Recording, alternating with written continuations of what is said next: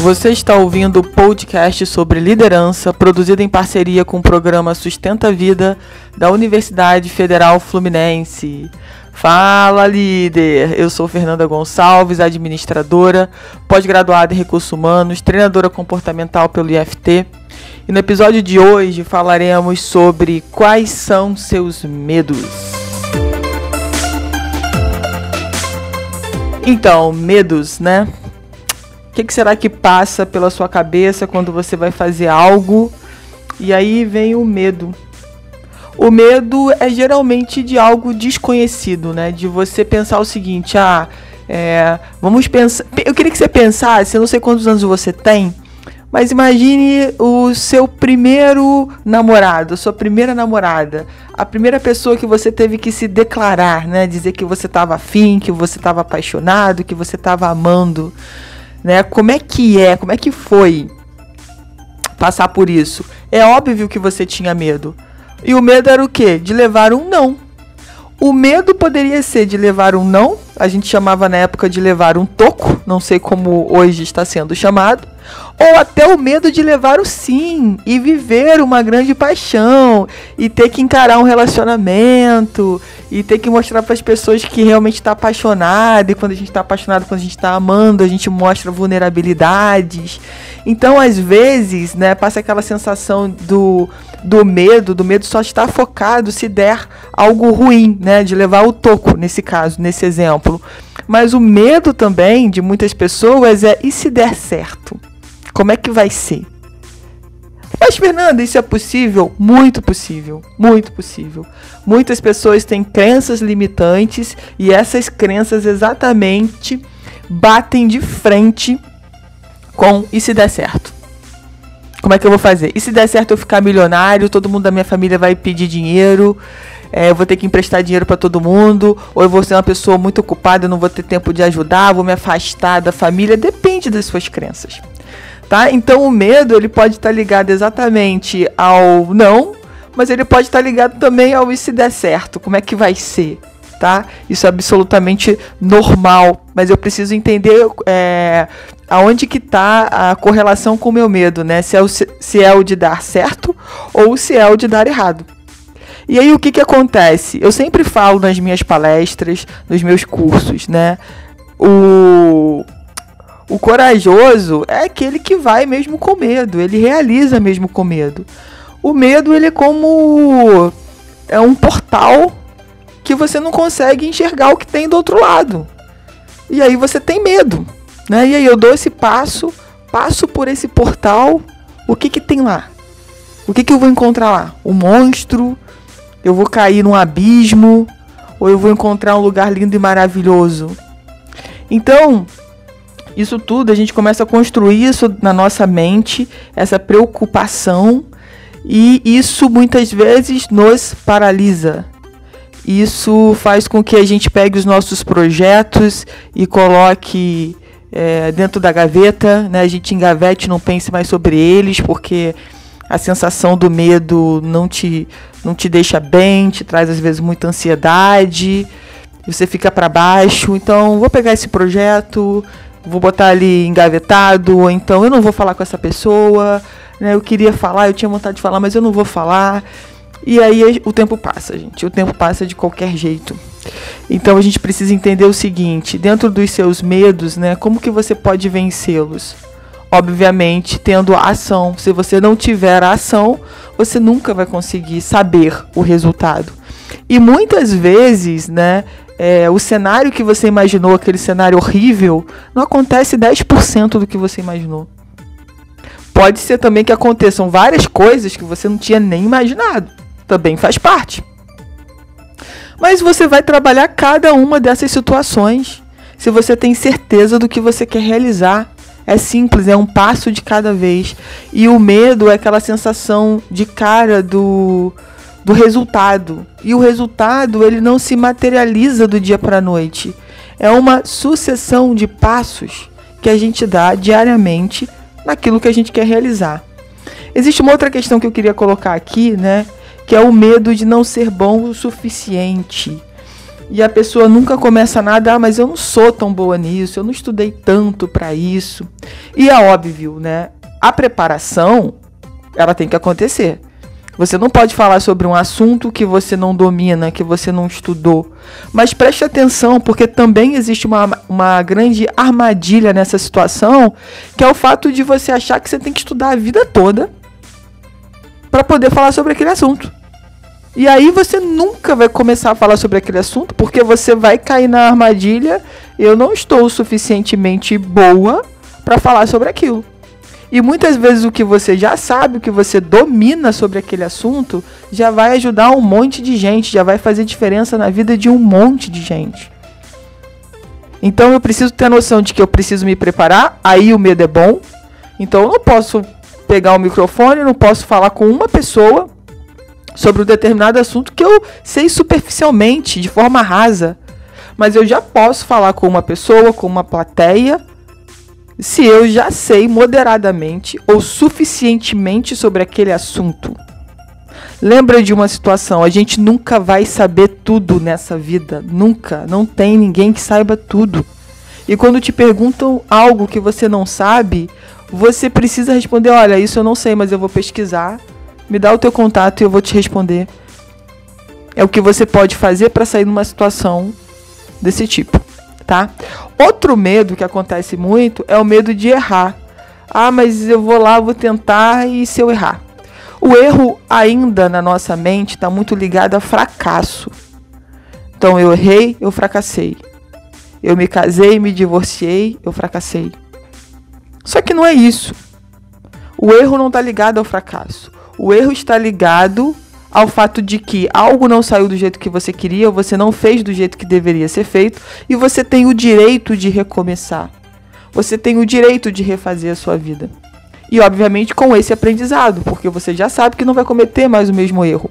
Porque errar, a gente vai errar a vida inteira. Só que nós vamos cometer novos erros não os mesmos erros. Porque se você continua cometendo os mesmos erros, você continua num ciclo viciante, que você não sai do lugar, que você não cresce, que você não evolui, que você de fato mostra que você não aprendeu porcaria nenhuma com isso. Porque os erros são os mesmos. Agora, querer acertar, querer não cometer os mesmos erros, é ter um olhar de humildade para saber que você tem responsabilidade sobre esse erro e o que você não vai cometer de erro novamente. Se a gente for falar, por exemplo, de um divórcio, né, de um casamento que não deu certo, provavelmente os dois erraram. Mas a pergunta é: o que você errou? O que você não faria mais no novo relacionamento? Isso mostra maturidade, isso mostra humildade, isso mostra que você não está preocupada com seu ego, então, quando eu entendo que o erro faz parte do meu processo de crescimento, eu não me, ele não é mais o medo que me paralisa, ele é um medo que me impulsiona. Eu preciso ir lá fazer, eu preciso me preparar. Mas se eu errar, eu vou identificar onde eu errei, como que eu posso acertar isso da próxima vez. Outro medo muito importante é o que os outros vão pensar de mim, ou o que os outros vão falar de mim. E aí entra especificamente o seu ego. O seu ego começa a brilhar nessa história. Porque muitas vezes você acha que o mundo gira em torno do seu umbigo. E o mundo, líder, não gira em torno do seu umbigo. Pode ter certeza disso. Pode ter a máxima certeza disso. As pessoas não estão tão interessadas assim na sua vida que elas vão ficar lá é, para ver o que vai acontecer para poder te falar. As coisas vão acontecendo, então não se preocupem com o que as pessoas vão falar ou vão pensar de você. O importante é você entender que você está no seu propósito, que você está realizando algo muito maior. Terão pessoas que vão criticar um monte. Faz parte. A pergunta é: essas pessoas que estão me criticando construíram o quê? Fizeram o quê? Essa é a pergunta que você tem que fazer. E vida que segue. Tem uma coisa muito interessante, eu gosto muito de falar sobre isso, né? É, num treinamento do Wendel Carvalho, que ele fala que ele recebe não sei quantos mil seguidores por dia e também perde não sei quantos mil seguidores por dia. É claro que ele ganha muito mais do que ele perde nessa conta. Mas ele fala o seguinte, fala, gente, deixaram de me seguir. Ótimo. O meu conteúdo não faz mais sentido para essas pessoas, mas vieram outras pessoas onde o meu conteúdo faz sentido. E é isso, o que a gente precisa buscar na nossa vida é exatamente pessoas que fazem sentido com o que a gente quer trilhar no mundo, com as nossas descobertas, com o nosso propósito. Então deixa esse medo do que os outros vão pensar pra lá. Eu me lembro uma vez quando eu comecei a postar vídeos no YouTube e eu comecei a mandar, né? Tive a coragem lá de mandar para os amigos pelo WhatsApp e eu encontrei um amigo é, na rua e ele falou: Nossa, legal os seus vídeos, estou curtindo, né? Mas você tem que se preocupar mais com, com o som, com, com a claridade. Eu, pô, obrigado aí pela dica e tal. Então, assim, você vai receber também críticas construtivas, né? Pô, vou para um espaço melhor? Qual é a ferramenta hoje que eu posso comprar para ter uma iluminação melhor? Qual é a ferramenta que eu posso comprar para ter um som melhor? E você vai investindo, isso é legal. A pessoa foi lá, assistiu, viu, poxa, se você usar isso vai ser melhor, se você usar essa técnica vai ser interessante. Então, gente, é a forma também como você acolhe o que o outro está falando. Né? Se você tiver um, um olhar de também de muita crítica, né? Não vai funcionar, vai ser ruim, você não vai conseguir receber esse feedback de forma limpa, sabe? Então você precisa de verdade entender o seguinte: deixa as pessoas comentarem, ver o que dali você pode aproveitar para melhorar. E é isso aí, e vai subindo degrau por degrau. É... Dentro desses medos aí, você precisa detectar. Talvez você hoje sinta alguns medos que eu nem correlacionei aqui nesse podcast. Mas só o fato de você ter refletido e ter pensado de repente em medos que eu não coloquei aqui, já fez total sentido você ter escutado, você ter ouvido e começar a pensar por que, que eu tenho esses medos. Né? Quais são as crenças que me levam a ter esse medo? Da onde que eu tiro isso? Para que você tenha a coragem de saber quando você deve agir para realizar algo na sua vida. Porque na vida é, é simples, né? É aprender, colocar em prática e verificar o resultado. E você vai melhorando esse processo. Você vai buscando sempre parceiros para melhorar esse processo, porque entenda que você não vai conseguir fazer tudo. Uma hora você precisa começar a delegar, uma hora você precisa se preocupar com o que é mais importante no seu negócio e terceirizar todo o resto e delegar todo o resto para outras pessoas que vão fazer tão bem ou melhor que você. Então, para com esse medo de achar que de repente vai ser traído, de achar que as pessoas não são confiáveis. Para com esse medo de achar que você não pode crescer, que você não é bom nisso ou naquilo.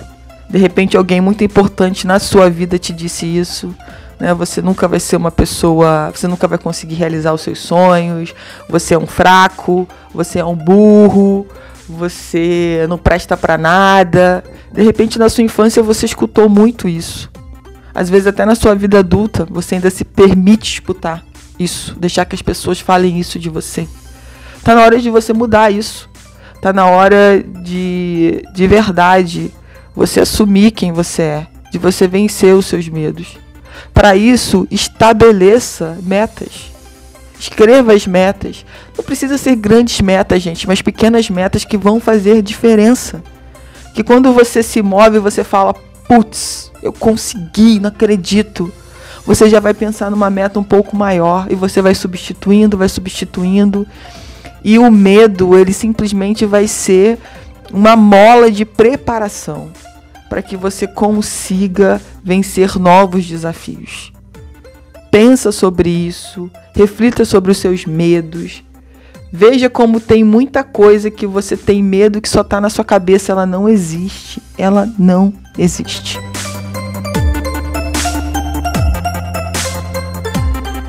Você ouviu mais um episódio do podcast sobre quais são os seus medos? Do Programa de Extensão Sustenta a Vida da Universidade Federal Fluminense. Caso deseje enviar alguma mensagem ou dúvida a um dos nossos especialistas, basta escrever para podcast@sustenta-vida.com. Colocando no assunto da mensagem o nome do especialista desejado. Para mais informações sobre os nossos projetos, acesse sustenta-vida.com, nosso-ead.com e fernandatreinadora.com.br.